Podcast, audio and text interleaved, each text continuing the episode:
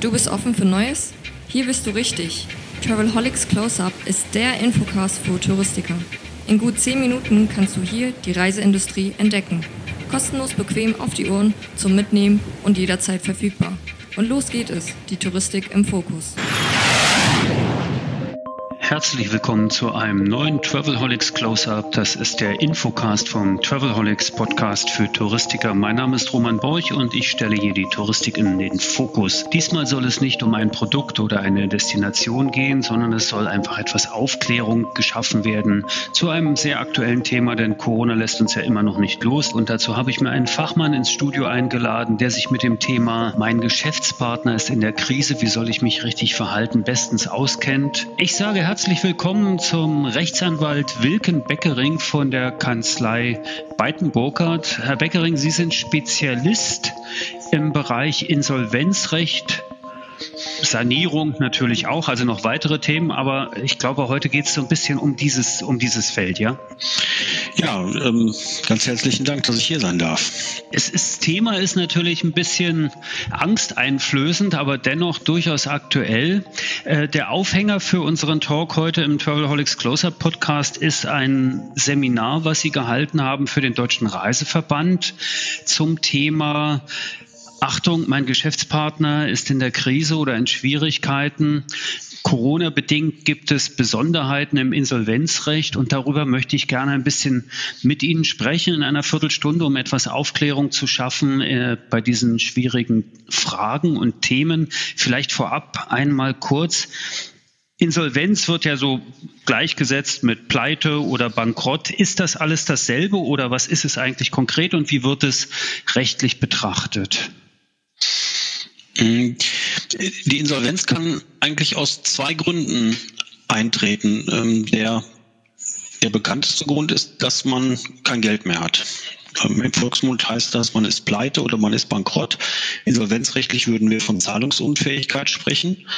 Mm, und dann gibt es noch einen anderen Insolvenzgrund, das ist die sogenannte Zahl, die, die äh, Überschuldung. Bei der Überschuldung ähm, habe ich deutlich mehr Verbindlichkeiten, als ich Vermögen habe.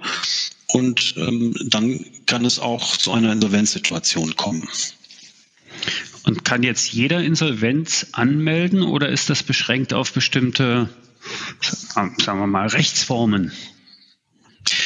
Also es kann äh, so gut wie, also jede natürliche Person äh, kann Insolvenz anmelden, jede Firma kann Insolvenz anmelden. Es gibt aber ähm, bestimmte Unternehmensformen, die müssen Insolvenz anmelden, wenn sie insolvent sind. Und es gibt Unternehmensformen, die müssen nicht Insolvenz anmelden. Ähm, Insolvenz anmelden müssen immer Unternehmen dann, wenn sie ähm, wenn sie nicht, also wenn, wenn wir keine natürliche Person haben, also keinen Menschen im Hintergrund als Gesellschafter, der für alles haftet. Also immer dann, wenn wir zum Beispiel eine GmbH haben, ähm, die so, so gestrickt ist, dass die Gesellschafter nicht persönlich haften, dann müssen sie auf der anderen Seite, wenn das Geld ausgeht, müssen sie dann einen Insolvenzantrag stellen. Nicht? Also das ist immer, das sind die zwei Seiten der Medaille. Auf der einen Seite habe ich die Haftungsbeschränkung, auf der anderen Seite muss ich dann, wenn das Geld ausgeht, einen Insolvenzantrag stellen. Und habe ich da eine gewisse Zeit für? Also das tritt ja manchmal, tritt diese Erkenntnis ja nicht sofort ein oder äh, geht das dann ganz schnell und mache ich mich sofort strafbar, wenn ich eine GmbH habe, Geschäftsführer bin? Also der Geschäftsführer muss ja den Insolvenzantrag stellen, nicht wahr? Genau, also wenn ich Geschäftsführer bin, dann bin ich antragspflichtig. Wenn ich nur Prokurist bin, wär, wäre ich das zum Beispiel nicht. Also nur wenn ich Geschäftsführer bin, muss ich den Antrag stellen und dafür habe ich dann genau höchstens drei Wochen Zeit. Also wenn ich merke, ich bin zahlungsunfähig oder überschuldet, dann habe ich genau drei Wochen Zeit, den Antrag zu stellen. Und wenn ich diese Frist verpasse, dann kann ich mich strafbar machen ähm, und ich kann mich auch ähm, persönlich haftbar machen. Das heißt, dann hafte ich als Geschäftsführer mit meinem ganzen Privatvermögen, wenn ich äh, zu spät den Antrag stelle. Okay, selbst wenn, wenn mir die GmbH gar nicht gehört und ich bin nur äh, als angestellter Geschäftsführer, könnte es passieren, dass ich dann in eine Haftungsfalle tappe. Genau, das ist äh, eine sehr gefährliche Situation für jeden Geschäftsführer. Ähm, also es betrifft nicht nur die Geschäftsführer, die ähm, ihr eigenes Geschäft leiten, sondern insbesondere auch die Geschäftsführer, die ein fremdes Geschäft leiten. Auch die ähm, sind verantwortlich für die Stellung eines Insolvenzantrags, wenn es denn soweit ist. Und wenn sie das nicht tun, machen sie sich halt persönlich haftbar und das kann, ähm, ich will jetzt hier nicht zu viel Angst verbreiten, aber das kann existenzbedrohende Züge annehmen, eine solche Haftung. Das, das geht erfahrungsgemäß relativ schnell und die Insolvenzverwalter ähm, setzen solche Ansprüche auch durch. Okay, also im, im, im Sinne der Gläubiger dann wahrscheinlich, um, um die Gläubiger zu schützen oder möglichst viel rauszuholen, versuchen die dann beim Geschäftsführer sich schadlos zu halten. Aber gut, wir wollen nicht so viel Panik machen.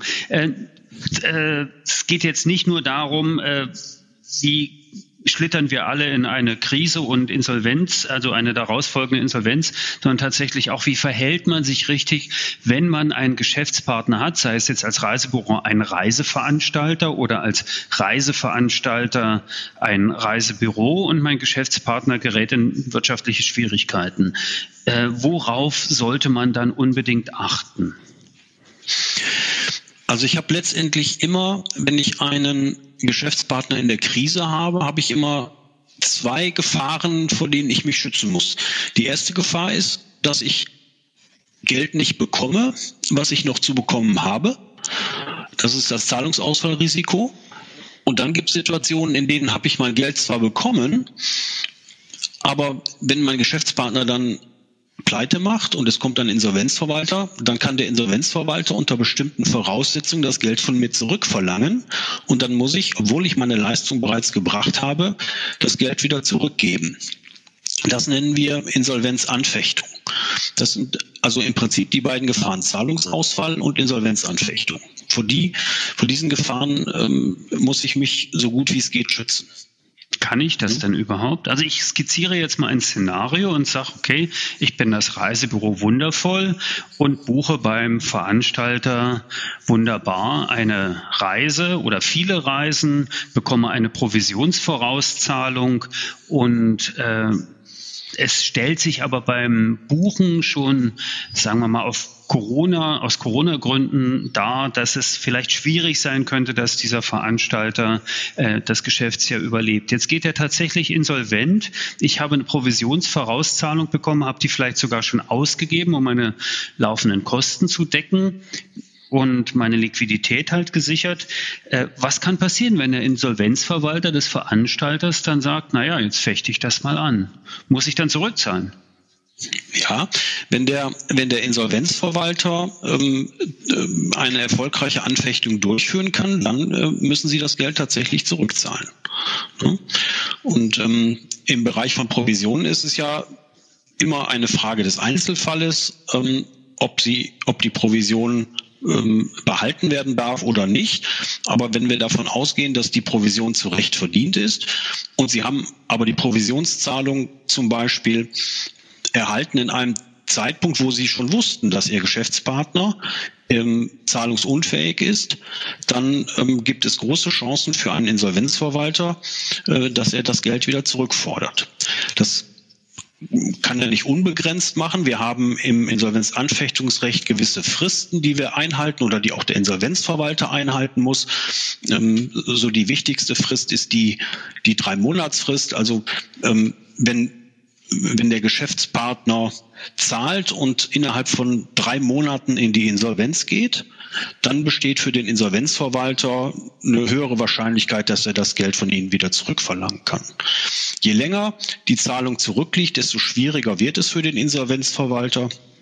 Aber die wirklich gefährliche Zeit ist in der Regel in den ersten drei Monaten von, vom Erhalt der Zahlung. Wenn Sie diese drei Monate quasi anfechtungsfrei überstehen, dann haben Sie ganz gute Chancen, dass Sie Ihr Geld behalten dürfen okay, die Leistung habe ich ja dann unter Umständen auch erbracht und, äh, steht mir das Geld ja auch irgendwie zu, egal ob ich es ausgegeben habe oder nicht. Also wenn es angefochten wird und erfolgreich, dann äh, muss ich zahlen. Das habe ich soweit verstanden. Wie gelange ich dann einfach, wie gelange ich dann überhaupt zu der Erkenntnis, dass mein Geschäftspartner unter Umständen in Schwierigkeiten ist. Der wird mich ja nicht anrufen und sagen, du übrigens, ich würde zwar gerne weiter mit dir arbeiten, stehe kurz vor der Insolvenz, aber wir tun mal so, als äh, sei das alles gar nicht so. Gibt es da Instrumente, außer jetzt die Kreditreform?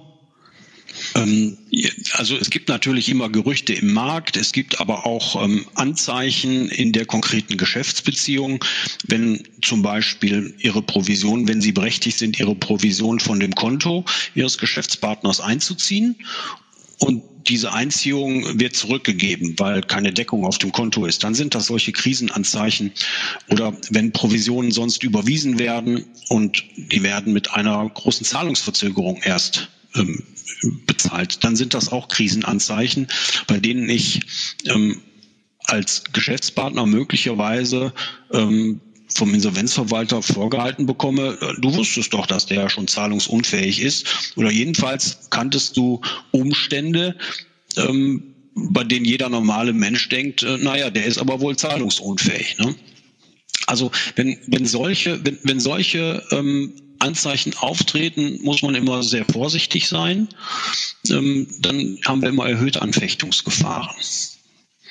Okay, das habe ich verstanden. Kann ich denn eigentlich auch als Geschäftspartner Insolvenz ja, sozusagen beantragen, wenn ich merke, oh, da läuft was nicht mehr rund bei dem. Ich habe mal so ein Gerücht gehört, dass ich sagen kann, okay, dann gehe ich jetzt aber zum Amtsgericht und sage, der kommt jetzt eigentlich seinen Zahlungen gar nicht mehr nach und verschleppt da heimlich. Oder muss das immer der Geschäftsführer machen? Nein, es gibt die Möglichkeit, ähm, dass ich auch als Geschäftspartner einen Insolvenzantrag stelle. Das ist aber nicht so ganz einfach, ähm, weil der Insolvenzantrag soll ja nicht dazu missbraucht werden, einen missliebigen, einen missliebigen Geschäftspartner aus dem Verkehr zu ziehen, sondern soll auch berechtigt sein und deswegen sind die Hürden für einen sogenannten Gläubiger-Insolvenzantrag viel höher. Ich muss zum Beispiel ähm, ich muss zum Beispiel bei dem Gericht dann äh, darlegen, dass ich Teilnehmer eines solchen Insolvenzverfahrens wäre, also dass ich zum Beispiel eine eigene Forderung gegen den Schuldner habe. Und ich muss außerdem dem Gericht glaubhaft machen, ähm, dass tatsächlich ein Insolvenzgrund vorliegt, zum Beispiel die Zahlungsunfähigkeit. Und das ist, wenn ich nur eine einzelne Geschäftsbeziehung ähm, unterhalte, oft gar nicht so ein, einfach. Ähm, deswegen gibt es zwar gläubige Anträge, die werden aber in den meisten Fällen nicht von, von einfachen Geschäftspartnern gestellt, sondern meistens von Finanzämtern und Krankenkassen, weil die einen viel besseren Einblick haben ähm, in die wirtschaftliche Situation des Schuldners. Aber im Prinzip ah. ist das möglich, ja. Ah, das ist also so, also ich bin ja scheinbar auch irgendwie zahlungsunfähig, wenn ich halt eine bestimmte Zeit lang meine Rechnungen nicht mehr zahlen kann. Da gibt es ja wahrscheinlich auch eine Frist, aber als rechnungsstellender Geschäftspartner, äh, wenn dann einfach Außenstände sind und diese Forderungen lange nicht beglichen werden, kann ich nicht damit drohen, so jetzt gehe ich aber zum Gericht und melde jetzt mal für dich Insolvenz an. Also ich empfehle das nicht, damit zu drohen, ähm, weil wenn er, wenn er dann tatsächlich später einen Insolvenzantrag stellt, hat mich vorher aber noch bezahlt, dann erhöhe ich damit nur die Wahrscheinlichkeit, dass der Insolvenzverwalter ähm, wieder anficht und die Zahlung, die ich bekommen habe, wieder zurückgeben muss. Das sind die sogenannten ähm, Druckanträge, also wo der Geschäftspartner richtig Druck ausübt. Jetzt jetzt bezahl mich mal, sonst melde ich Insolvenz an für dich. Ähm, das, das sollte man nicht tun. Ähm, das kommt vor, aber ich empfehle das wirklich nicht zu tun. So ein bisschen ist das ja in Richtung Mafia, was wir hier so sprechen. Aber es ist natürlich ganz schön gruselig. Gehen wir mal ein bisschen äh, weiter auf oder zurück auf oder ganz deutlich auf den Boden der Legalität. Äh, viele Geschäftsbeziehungen oder eigentlich alle sind ja irgendwie durch Verträge geregelt. Und äh, wenn es jetzt äh, Schwierigkeiten oder Krisen oder tatsächlich Insolvenzen gibt, dann werden diese Verträge ja auch unterschiedlich behandelt. Ich habe mal gehört, es gibt unterschiedliche Arten von Verträgen, die man da hat, zum Beispiel als Dienstleister oder als Handelsvertreter oder wenn man jetzt ein Vermieter ist, äh, da gibt es was was was gibt's da an besondere, äh, besonderen Situationen? Hm. Ähm, also das Insolvenzrecht bietet für den Insolvenzverwalter ähm, für viele verschiedene Vertragsarten Möglichkeiten, wie er äh, damit umgehen muss in der Insolvenz. Man muss sich immer vorstellen, der Insolvenzverwalter kommt in das Unternehmen herein und findet eine Vielzahl von Verträgen vor, ähm, die, die noch schwebend sind, also die noch nicht vollständig erfüllt sind. Und die Grundregel lautet, wenn wenn ich einen Vertrag habe, ähm, wo beide Seiten noch etwas machen müssen, dann hat der Insolvenzverwalter die Möglichkeit zu wählen, ob er diesen Vertrag jetzt erfüllen möchte oder ob er den Vertrag nicht erfüllen möchte. Wenn er den erfüllen möchte, dann ähm, muss er sich verhalten wie jeder andere Geschäftspartner auch ähm, und muss voll bezahlen und hat auch Anspruch auf die volle Leistung. Wenn er sagt, ich will diesen Vertrag gar nicht, weil der vielleicht wirtschaftlich ungünstig ist oder weil der mich irgendwie sonst belastet oder weil ich vielleicht nicht die Leute habe, um diesen Vertrag durchzuführen. Dann kann er sagen, ich wähle die Nichterfüllung und ähm, dann kann der andere Vertragspartner sein, dann bekommt der andere Vertragspartner einen Schadenersatzanspruch, aber der ist leider dann nur Insolvenzforderung. Ne? Also er bekommt dann ähm, nur eine Quote ähm, auf eine, wenn er seine Forderung darf er dann zur Tabelle anmelden und am Ende des Verfahrens bekommt er, wie jeder andere Gläubige, auch ein bisschen was von dem Kuchen ab, der dann tatsächlich noch da ist. Das nennen wir Insolvenzquote. Aber durchschnittlich deutsche Insolvenzverfahren ähm, haben Quoten im Durchschnitt zwischen drei und vier Prozent. Alles klar, da ähm, reden wir nie von Kuchen, sondern nur von Krümeln, oder? Ja, da reden wir, da reden wir in der Praxis eher von Krümeln, das ist schon richtig. Es gibt auch Verfahren, wo die Quoten mal größer sind, aber das sind eher die Ausnahmen. Ähm, so, also das ist so der, der, der Standardfall. Ähm, und wenn wir zum Beispiel sagen, wir haben ein, ein Mietverhältnis eingegangen über ähm, zum Beispiel eine Wohnung, also über alles, was man nicht bewegen kann, in unbewegliche Dinge, dann besteht so ein Vertrag erstmal fort, auch wenn der Vertragspartner insolvent ist. Aber der Insolvenzverwalter hat dann die Möglichkeit zu sagen, ich will diesen Vertrag nicht haben und ich kann ihn kündigen. Das kann er dann tun, egal was man im Vertrag vereinbart hat, mit einer Frist von drei Monaten. Nicht? Also wenn ich also frisch einen Zehn-Jahres-Vertrag gemacht habe, zum Beispiel über ein Ladenlokal, dann kann der Insolvenzverwalter des Mieters diesen Vertrag mit einer Frist von drei Monaten kündigen und der Vermieter hat dann für die Restlaufzeit halt einen Schadenersatzanspruch.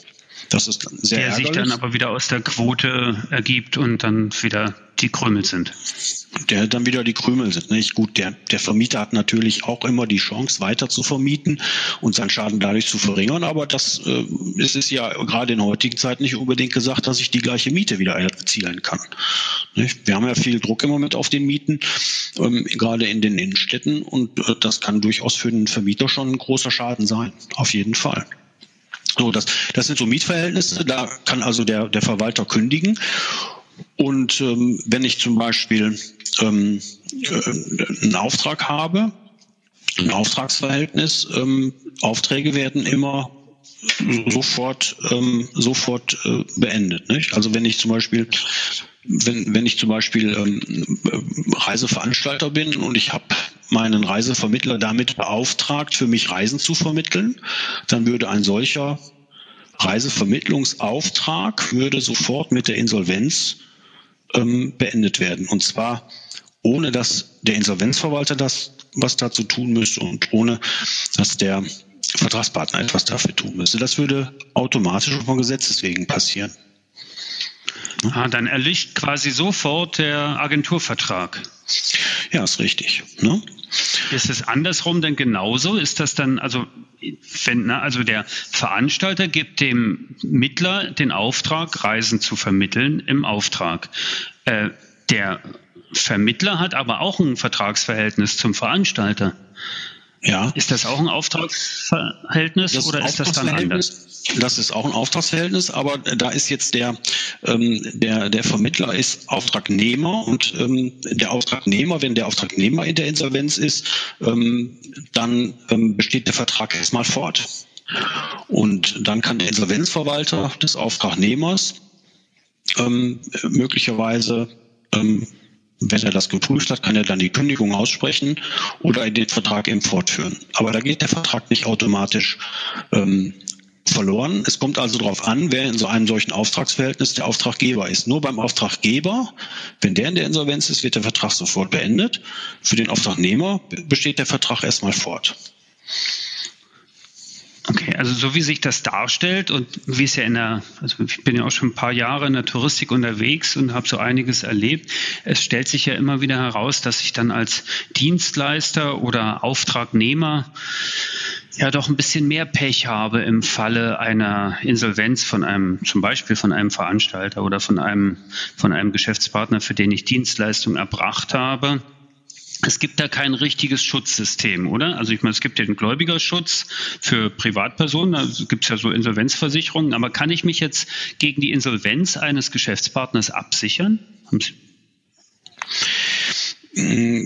Das ist in diesen, in diesen Beziehungen ist das aus meiner Sicht schwierig. Ähm, wir haben natürlich grundsätzlich solche Instrumente wie Bürgschaften oder Kautionen, mit denen wir dann so eine Geschäftsbeziehung absichern ähm, können.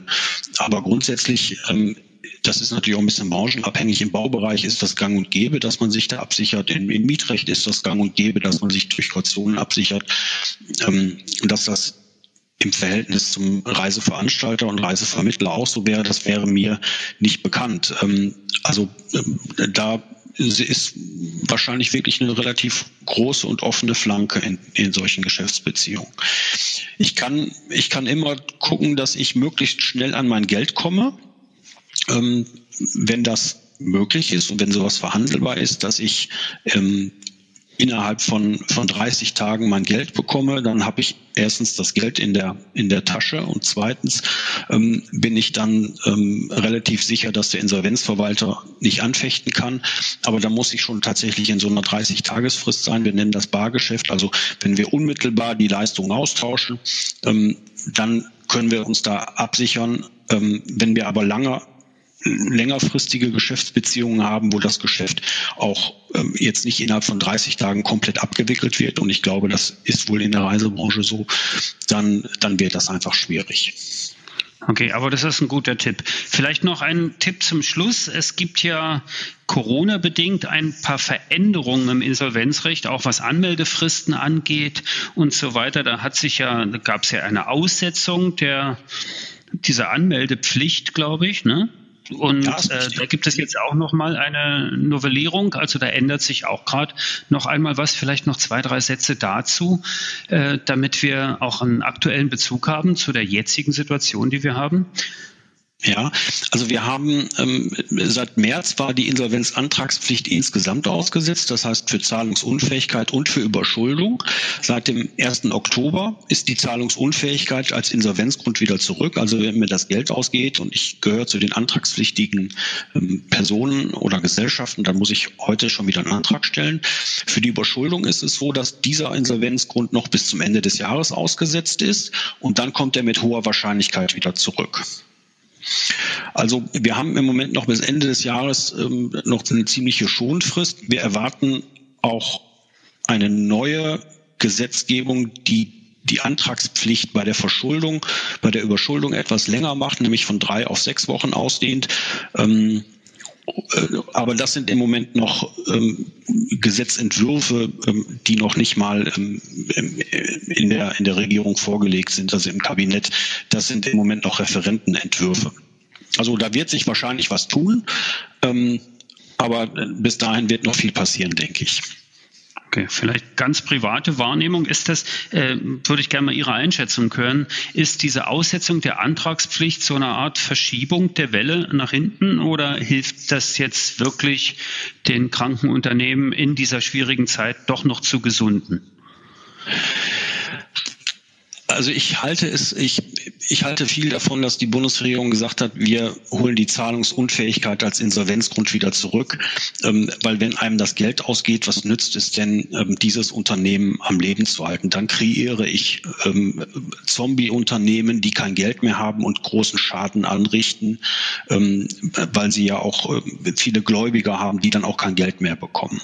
Bei der Überschuldung ist das etwas anders. Ähm, die Überschuldung ist ja noch nicht ähm, führt ja noch nicht zur, zur Zahlungsunfähigkeit, sondern ich habe erstmal nur mehr Schulden. Aber das heißt ja nicht, dass ich die in Zukunft nicht doch wieder bezahlen kann. Ähm, von daher hilft das, glaube ich, im Moment schon ganz gut. Ähm, aber wenn der Insolvenzgrund der Überschuldung wiederkommt, werden wir dort wahrscheinlich auch ähm, zu höheren Insolvenzzahlen wiederkommen. Wahrscheinlich nicht keine, keine ganz große Welle, ähm, aber branchenbezogen erwarte ich schon äh, gesteigerte Insolvenzzahlen wieder ab Januar, Februar, März. Die nächsten Jahre wahrscheinlich. Die dunklen, die dunklen Monate werden dann ohnehin noch ein bisschen dunkler. Hoffen wir, dass es nicht so kommt. Hoffen wir, dass es besser wird. Ich würde gerne vielleicht mal noch eine weitere Folge irgendwann aufnehmen, gerade zu diesem Thema auch, wie berechne ich dann so eine Überschuldung? Wie stelle ich tatsächlich fest, dass diese Umstände gegeben sind und so weiter? Aber hier äh, ist die Zeit leider jetzt schon abgelaufen, die verabredete. Ich danke Ihnen ganz herzlich für diese Einblicke und erhellenden äh, Informationen. Ähm, danke an Rechtsanwalt Wilken Beckering von Beiten Burkhardt und danke fürs Zuhören an alle. Oh, schon zu Ende? Aber bald gibt es eine neue Episode vom Travelholics Close-Up. Abonniere einfach den Podcast, dann verpasst du nichts mehr. Und wenn du selbst mal ans Mic willst, um dein Unternehmen vorzustellen, just call Travelholics, der Podcast für Touristiker. Stay tuned.